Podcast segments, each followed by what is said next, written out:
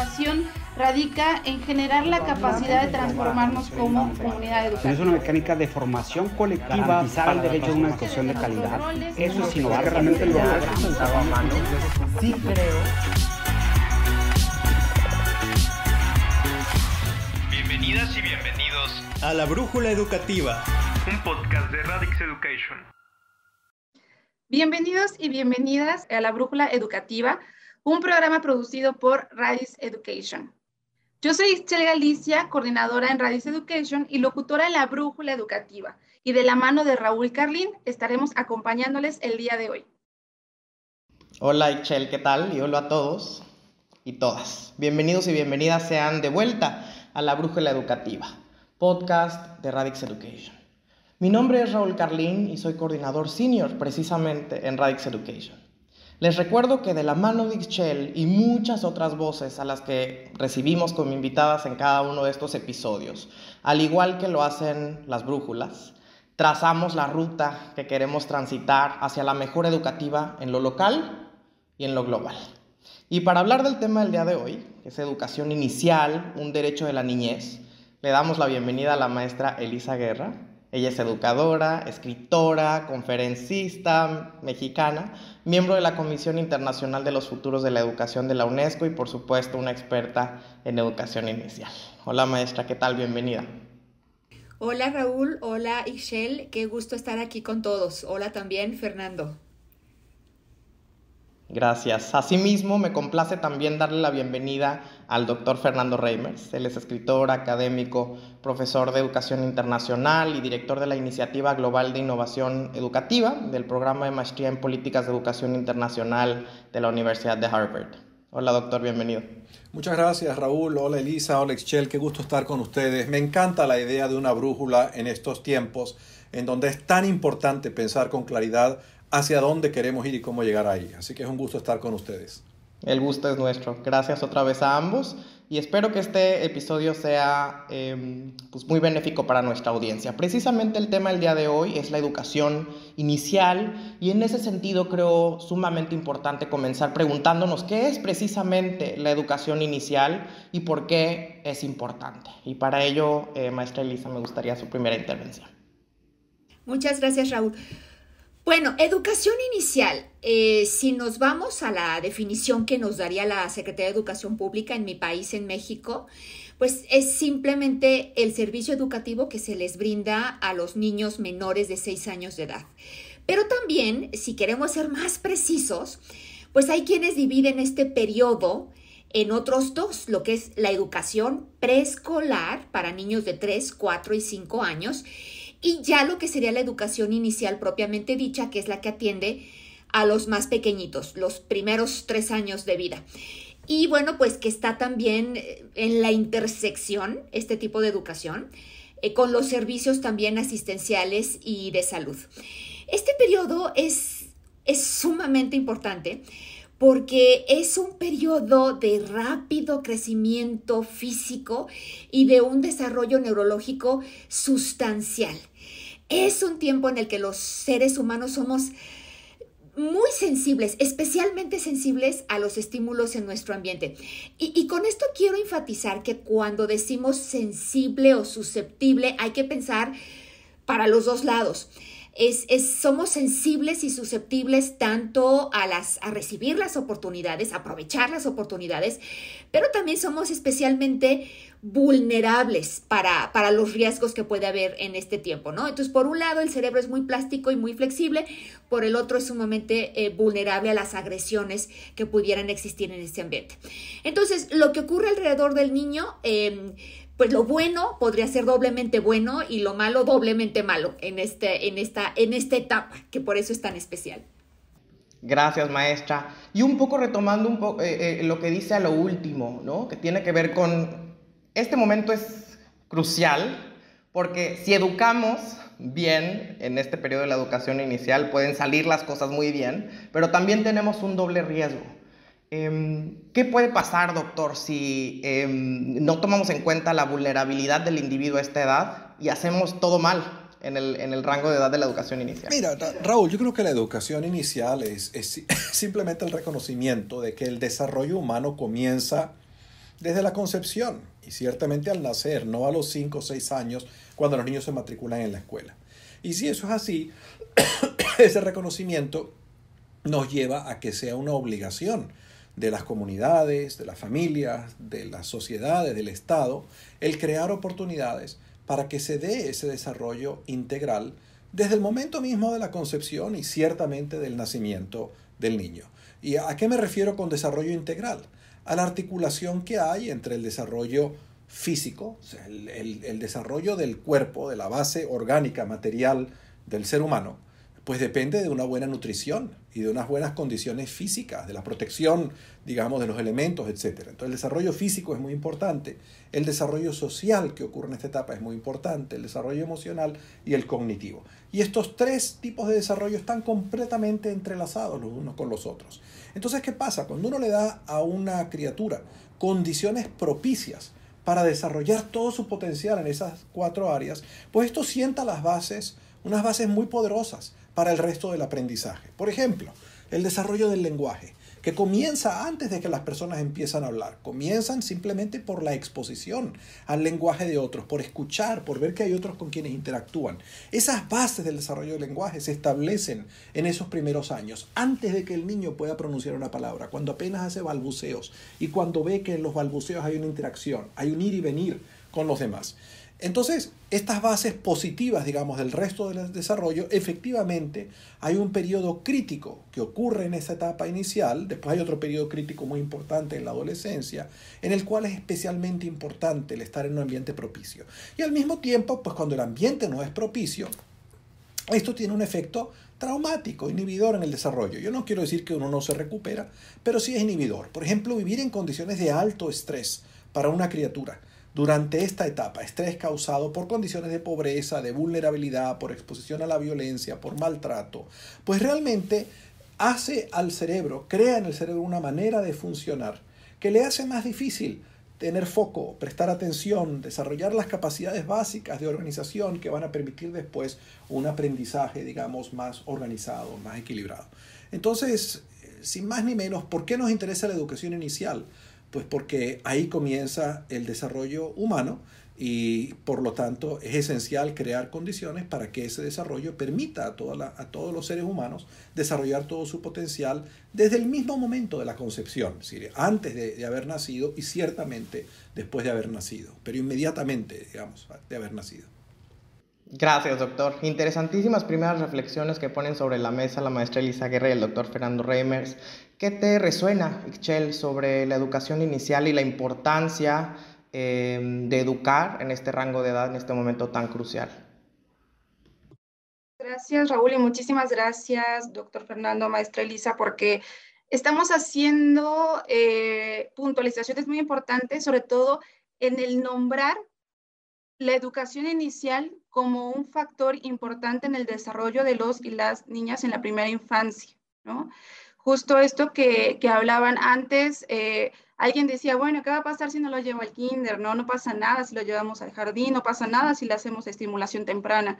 Y ahora poder nombrarlo, es decir, sí pasa algo, ¿no? Y, y pasa que podemos potenciar el desarrollo cognitivo, emocional, socioemocional, físico de los y las niñas eh, en estos primeros etapas que son muy importantes y que justo uno de los programas que estamos trabajando y que trabajamos recientemente en migración apuntaba a la primera infancia en el desarrollo de qué pasa con esos niños que crecen tan rápido, ¿no? que en un periodo de tres años el niño se desarrolla, desarrolla lenguaje, eh, aprende a, sociabilizar, aprende a, tener puntos de referencia de, desde las emociones ¿Qué pasa cuando no hay un acompañamiento y no hay una educación en ese, en ese proceso tan importante en el desarrollo de los y de las niñas? ¿no? Entonces, eh, me parece importante y me parece por eso tan importante que se, se, vea como un derecho y que se vea como en el derecho desde la obligación y desde la universalidad y, eh, y como una garantía también para escucharlo y entonces para generar las condiciones de infraestructura, eh, pedagógicas, de acompañamiento para que esto se pueda dar. Entonces, me parece súper interesante el tema y me encanta eh, cómo, cómo lo están abordando, maestra, doctor. Pues muchas gracias, Ixchel. A mí, me, yo para sintetizar, me gusta pensar la educación inicial como ese mecanismo que nos va a permitir más o menos predecir, permítanme ponerlo en esos, en esos términos simples quizá, em, qué tipo de joven y, eventualmente qué tipo de adulto se va a convertir eh, esa niña, ese niño que está siendo educado hoy y por eso es que es tan importante esta etapa ¿no? de la vida. Pero por ahora les invito a que vayamos a nuestra siguiente sección. Dos mentiras, una verdad. Dos mentiras, una verdad. Y bien, en esta sección la dinámica es la siguiente. A continuación haré tres afirmaciones que tienen relación con este tema, educación inicial. Dos de ellas serán mentira y una será verdad. Ixchel nos ayudará contándonos qué ha respondido nuestra audiencia. Y la pregunta es, ¿en qué año México ha declarado a la educación inicial como un derecho de la niñez? Y se estableció que el Estado mexicano impartirá y garantizará la educación inicial como parte de la educación básica.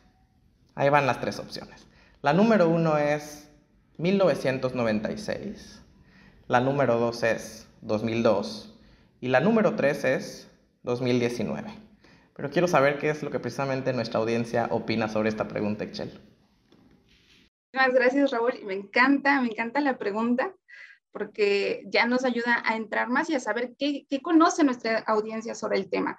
El 38% contestó que en 1996, el 12% de la audiencia contestó que en el 2002 y finalmente, el 50% de nuestra audiencia respondió que en 2019 fue este año en que se declaró eh, como derecho la educación inicial en la niñez. Entonces, eh, cuéntanos, Raúl, cuál es la verdad.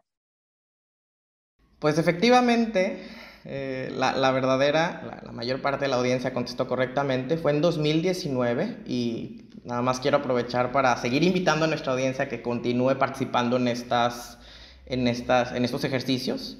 Un poco en el 2019 se comenzó a nombrar este periodo de la educación inicial y fue que también eh, se incluye, digamos, se eleva a rango constitucional. Y quisiera hablar, hablar de este tema con, con ustedes, ponerlo sobre el tapete de las discusiones, doctor Remers. ¿Qué significa? ¿Qué puede significar que apenas en 2019 se nombre, digamos, la educación inicial en México como un derecho de la niñez?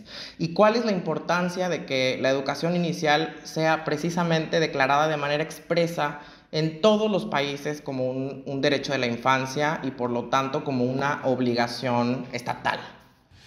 A ver, lo primero que quiero decir es que los estados en el mundo y ciertamente el Estado mexicano ya hace un tiempo que han reconocido la importancia de la educación inicial, tanto de esa fase inicial a la que se refería Elisa Guerra, como ciertamente la educación preescolar.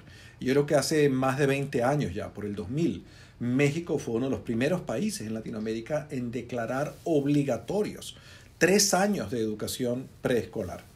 Eh, pero eso, esos esfuerzos, ese reconocimiento de la importancia de, de esa etapa del desarrollo de los niños, lo que significa es que el Estado tiene, por lo tanto, una obligación de ser solidario con las familias en eh, ofrecer oportunidades para el desarrollo de los niños.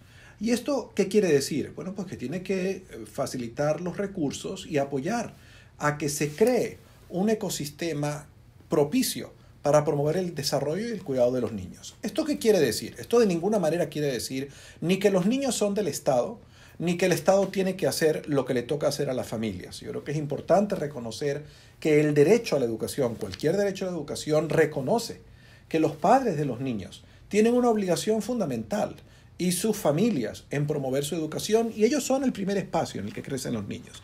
Y que la relación del Estado debe ser una relación de subsidiariedad, en donde el Estado ayuda, apoya a las familias en el desarrollo de sus niños, pero de ninguna manera les quita ni su obligación ni su derecho de ser los primeros responsables por esa educación y esa socialización. Pero, por supuesto, el reconocer, digamos, ese derecho obliga al Estado a facilitar que haya recursos, que haya programas para tanto crear nuevos programas, modalidades institucionalizadas de educación, como para fortalecer los programas que ya existen. Yo creo que es muy importante reconocer que en materia de educación inicial no hay una sola manera de hacer una educación inicial propicia. Es decir, tan propicio es la interacción que tiene un padre con sus hijos, una abuela con sus hijos, un tío con sus hijos, como la interacción que tienen los niños con programación de televisión desarrollada para ellos, como las experiencias que tienen en una guardería, como las experiencias que tienen teniendo acceso a un parque en su comunidad donde pueden jugar. Yo creo que es muy importante que se entienda el garantizar este derecho de la niñez a una educación de calidad como una obligación, un compromiso del Estado en fortalecer todo ese conjunto del ecosistema y no como decir todos tienen que pasar por esta modalidad única que es la modalidad institucionalizada donde ahora hay que matricular a los niños desde los cero años de edad. Esto es algo que algunas familias van a estar de acuerdo en hacer y algunas van a preferir no seguir esta modalidad, a lo cual tienen completo derecho. Entonces, la importancia de reconocer este derecho es reconocer esta idea de que aunque las familias tienen la primera obligación y responsabilidad de educar a sus hijos, las comunidades de las que las familias forman parte, en su sentido más estrecho y en su sentido más amplio, tienen una obligación de ser solidarios porque efectivamente garantizar las condiciones propicias para el desarrollo de un niño pues requiere una comunidad, requiere el apoyo de todo el mundo. Y creo que eso es todo lo que significa el reconocer el derecho de la niñez a una educación inicial de calidad. Parece muy, muy interesante esto que nos, que nos comenta, doctor eh, sobre todo porque nos pone en un punto de entender la importancia de la intervención del Estado y del acompañamiento para garantizar el derecho, pero también el compromiso que debe de asumir los, los padres, las madres y los cuidadores de, estas infancias para hacer valer que esto suceda, ¿no? Y no solamente delegar esa responsabilidad de decir, bueno, esto tiene que pasar y voy a llevar a mi hijo a mi hija a, este espacio, sino yo también puedo propiciar ese aprendizaje, ¿no? Y también eh, nombrarlo de esta forma permite que se genere información, que se comience a, realizar cursos, eh, muchísimos, muchísimos datos que pueden estar de forma accesible a los padres, madres y cuidadores, ¿no? Entonces, eh, creo que ese es un, es un gran, gran punto el que, el que aborda, doctor, y me gustaría saber, maestra Elisa, de acuerdo a lo que ya nos ha compartido el doctor Reimers, em, ¿qué nos dice usted sobre la relación sobre las personas y las sociedades en este rol de asumir la educación inicial como un derecho, pero también como un tema importante para traerlo a la mesa, un tema importante para, para discutirlo y realizarlo también en nuestros espacios, ya sea formales, informales, dentro de la escuela y también dentro de la casa. Eh, en este sentido, deberíamos de asumir este compromiso social para fomentar desde todos los ámbitos la educación inicial. Eh, ¿Qué, pregunta tan interesante, Ichel, y tan amplia. ¿No? Porque tampoco queremos llegar a un punto donde digamos los hijos son hijos de todos y no son hijos de nadie, ¿no? Finalmente alguien tiene que tomar el toro por los cuernos y estoy completamente de acuerdo con, con lo que dice Fernando, que los, los primeros y los más influyentes educadores de sus propios hijos son los padres. Yo estoy convencida de que no solamente como gobierno, sino como sociedad, tendríamos que asegurarnos de tres cosas muy importantes para todos nuestros niños, con todos nuestros niños. Uno, que nuestros niños puedan estar seguros, seguros. Esto es, eh, tener un techo, tener alimento, tener vestido, tener acceso a servicios de salud. Em, y, no nada más eso, por supuesto, em, también crecer libres de, de, violencia, de discriminación y de abuso, ¿no? Esa es la parte de estar seguros. En segunda instancia, que puedan ser felices, tienen derecho a ser felices, que, y eso va a venir principalmente, no exclusivamente, pero principalmente, y sobre todo si ya tenemos las primeras eh, eh, pues sí, las primeras responsabilidades que ya les mencioné ahorita en este momento, las que nos dan seguridad, si están cubiertas, además de eso, por supuesto, el tener estas relaciones afectivas seguras y estables con los padres y con los cuidadores, pues nos va a ayudar muchísimo a tener esa, esa solidez emocional hacia la felicidad. Y en tercer lugar, los niños tienen derecho a ser brillantes, que puedan ser brillantes, que puedan alcanzar su potencial, que, que puedan crecer en un ambiente rico en estímulos, rico en oportunidades para desarrollar el potencial físico, cognitivo, emocional, social, un ambiente que proteja, que abrace y que nutra al mismo tiempo. Y esta es una labor que nos corresponde a todos, efectivamente, los padres y los educadores también de la primera infancia. Somos quienes estamos, por supuesto, eh, en mayor contacto, en contacto directo con los niños todos los días, pero eh, no tendrían que ser ellos los que lleven completamente la responsabilidad. Especialmente me parece que hace falta apoyar y empoderar a los padres. Em, seguro que conocen una frase muy conocida, un proverbio, ¿no? Eh, un proverbio que se atribuye a las, a las culturas africanas, que dice que se necesita un pueblo para, para criar un niño, ¿no? Y el niño es, es cierto, el niño no crece solamente en su familia, crece en y para su comunidad. Este es un proverbio que se ha atribuido a, diferentes culturas africanas. Por ejemplo, ustedes discúlpenme la pronunciación, pero en, en Gita la, la frase sería Omwana Niwabone, que significa que independientemente de quién es el padre biológico de un niño, su crianza pertenece a la comunidad.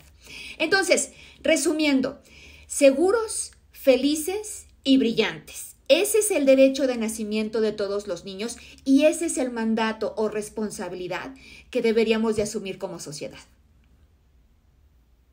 Muchísimas gracias por estas intervenciones. Quisiera eh, ahondar sobre lo último que nos comparte la maestra Elisa Guerra.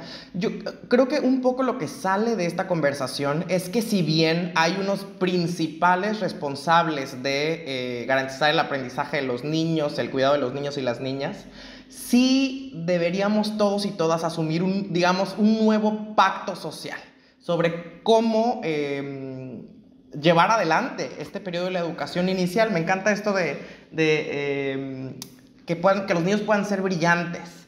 Yo, yo, a mí siempre me gusta pensar que a los niños y las niñas debemos permitirles soñar, pero también debemos poder propulsarles esos sueños, que por fin se atrevan a compartir con nosotros y nosotras los sueños que apenas se atreven a contarle a su almohada porque si no les ayudamos a cumplirlos, se los estamos más bien arrebatando. Entonces creo que en eso sí tenemos que entrarle todo, o sea, todo el sistema educativo, pero toda la sociedad, incluida, sí, la sociedad civil, pero también los gobiernos, sí debe ser una tarea de todos y de todas. Em, interesantísimo estas reflexiones. Pero ahora quiero invitarles precisamente a que escuchemos la recomendación del día. Y esa recomendación del día es sobre las voces de los árboles, la más reciente obra de nuestros invitados del día de hoy. Regresamos. Sumérgete al mundo paralelo de la vida de los árboles, en donde ellos nos muestran cómo nosotros los humanos hemos dañado la naturaleza, los recursos, el clima y provocando un gran daño al planeta. Las voces de los árboles es la más reciente obra de nuestros invitados Elisa Guerra y Fernando Reimers, que consta de una gran compilación de cuentos infantiles cuyo tema central es la ciudadanía global, a través del desarrollo del afecto y la curiosidad sobre el mundo natural en el que vivimos. Puedes encontrar este libro en la página de pearsonlatam.com diagonal Las voces de los árboles. Y bien, regresamos en esta sección que se llama Pido la palabra. Pido la palabra. Y esta sección lo que hacemos es poner sobre la mesa una pregunta que representa quizá una situación hipotética o una llamada a la acción que precisamente nos invita a dar solución a nuestra problemática principal relacionada a nuestra temática del día. Y la pregunta para el pido la palabra del día de hoy es la siguiente. ¿Qué acciones emprenderías tú para salvaguardar el derecho a la educación de las niñas? Ixchel, ¿cómo contestas este pido la palabra? Eh, me, encanta, me encanta esta hipótesis y, y, quiero decir que mi corazón se quedó muy, muy emocionado de escuchar a la maestra Elisa y creo que tiene que ver con esta, justo con lo que acabamos de escuchar, eh, para mí, la acción principal es poner a los las niñas al centro de las acciones, ¿no? Reconocer cuáles son sus necesidades, cuáles son sus deseos, eh, saber qué son, ¿no? Que existen, que tienen necesidades, que tienen, em, que necesitan tiempo. Y para que eso se pueda lograr, necesariamente tiene que haber un acompañamiento y un fortalecimiento en las familias, en su entorno y sobre todo eh, que los padres y madres también puedan recibir esa capacitación, ¿no? Porque estoy segura que hay muchos padres, madres y cuidadores que, que tienen ganas de que esto suceda, que tienen ganas de, de fomentar y desarrollar a sus hijos e hijas, pero no saben cómo, ¿no? Entonces es muy importante que se pueda dar esta orientación y este acompañamiento para que lo puedan realizar y que pues también los profesionales de la educación también se sigan capacitando y también se sigan abriendo a estas, a estas nuevas preguntas, ¿no? Y estos nuevos, nuevas acciones.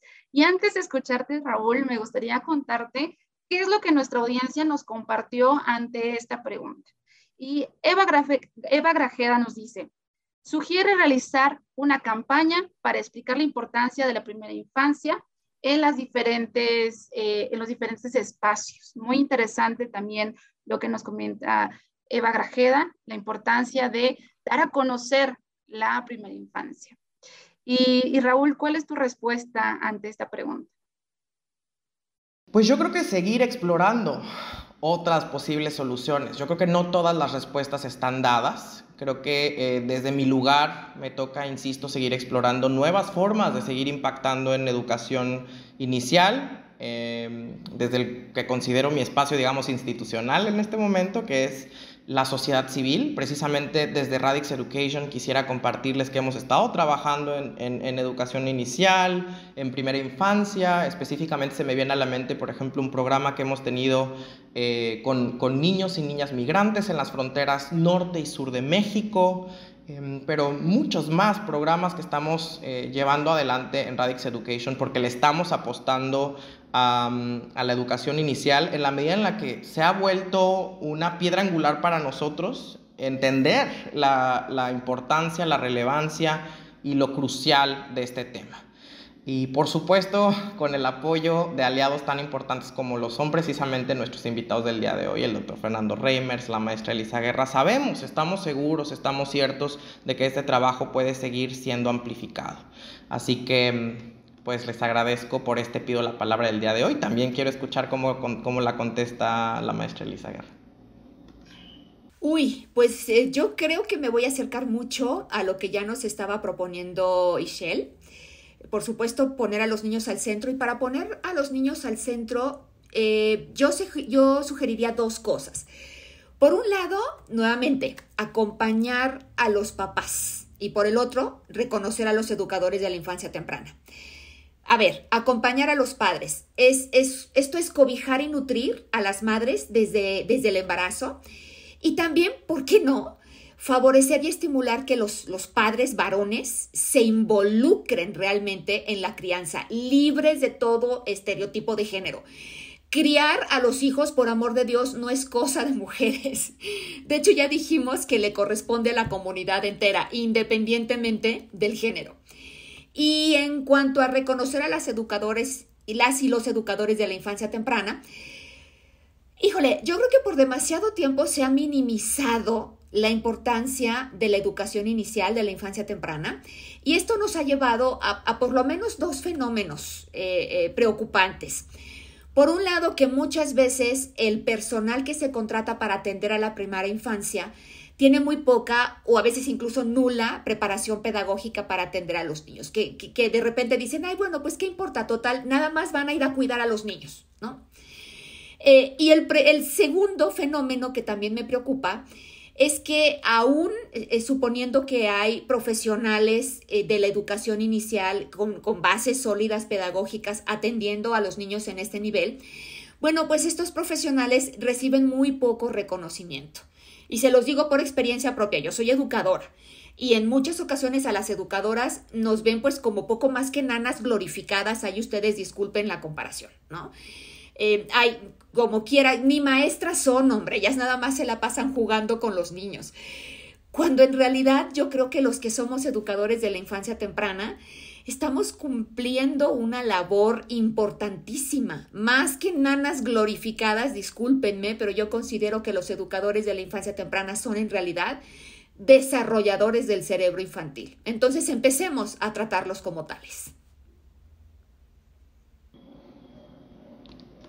Muchísimas gracias, maestra. Doctor, ¿qué, ¿cómo responde esta pregunta? ¿Qué acciones emprende usted para coadyuvar a la salvaguarda de yo, este derecho? Yo estoy de acuerdo con todo lo que, lo que han señalado ustedes, Elisa, Raúl, Ixchel. Creo que es fundamental reconocer el enorme daño que le hacen eh, muchos padres y muchas sociedades a los niños por ignorancia. Y reconocer que en verdad un niño no viene con un manual debajo del brazo que le explique a sus familias cómo desarrollar su potencial. Y por ignorancia, mucha gente hace un daño enorme. Por ejemplo, cuando no interactúan con los niños, cuando utilizan violencia física para disciplinar a los niños, cuando ignoran a los niños. Entonces, si uno reconoce ese problema, ¿cuál es la manera de resolverlo? Pues educar no solamente a los padres, en verdad a toda la sociedad, sobre qué significa promover el desarrollo saludable de los niños y cómo hacerlo. Pero bien concreto, no en principios abstractos, en concreto, qué significa sentarse con un niño a tener un juego de interacción. ¿Por qué es importante el juego para los niños? ¿Por qué es importante que los niños interactúen con la naturaleza? ¿Por qué es importante para los niños interactuar con otros niños y cómo hacerlo? Y entonces hay muchos canales para, para generar este conocimiento. Yo creo que en los currículum de bachillerato debería haber una asignatura que se, para niñas y para niños que, que hablase de cómo promover el desarrollo infantil. ¿Por qué razón? Porque esos estudiantes de bachillerato eventualmente van a tener la posibilidad de incidir sobre algún niño, un sobrino, un hijo, algún pariente. Y si uno logra empoderar a toda la sociedad con una concepción mucho más clara de lo importante que es esta etapa y con un conocimiento de qué hacer. Así construye uno ese pueblo que puede apoyar bien el desarrollo de los niños. Entonces, pero bueno, hablo de, enseñarlo en el bachillerato como un canal. Yo creo que sería fundamental que hubiera programas de televisión, de radio, que hubiera muchos mecanismos para educar, en verdad, a todos los adultos de una sociedad a que hicieran lo que está de su parte. Y cuando uno logra cambiar una cultura, porque creo que eso se trata, de cambiar una serie de prácticas culturales nocivas que impiden el desarrollo saludable de los niños y reemplazarlas por unas prácticas culturales más alineadas con el mejor conocimiento que tenemos sobre cómo promover ese desarrollo de esas personas. Cuando uno logra hacer eso, entonces hay muchas cosas que van a ser mucho más fáciles. Cualquiera que sea que sea testigo de violencia contra un niño no se va a quedar callado sino que le va a decir al padre, ¿cómo se le ocurre a usted pegarle a esa criatura? Usted se da cuenta del daño que está haciendo. Y cuando una persona sea testigo de violencia extrema física contra los niños, pues lo va a reportar a las autoridades como le corresponde, etcétera, ¿no? Cuando una persona esté educada y es un empleador de la importancia de esa etapa,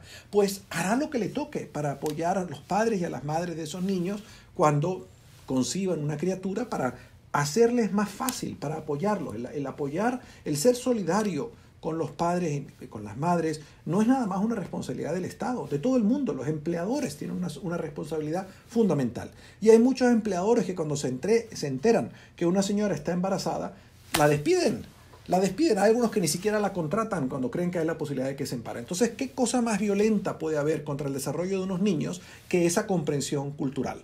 Yo creo que cuando uno reconoce que hay empleadores que piensan de esa manera, se da cuenta que son los verdaderos dinosaurios, son los causantes de una sociedad que perpetra contra los niños violencia de una manera cotidiana. Yo creo que eso es lo que habría que hacer, civilizar un poco más a toda la sociedad, incluida mucha gente muy escolarizada y que se cree muy educada y que son realmente unos bárbaros en las prácticas que tienen para promover el desarrollo infantil.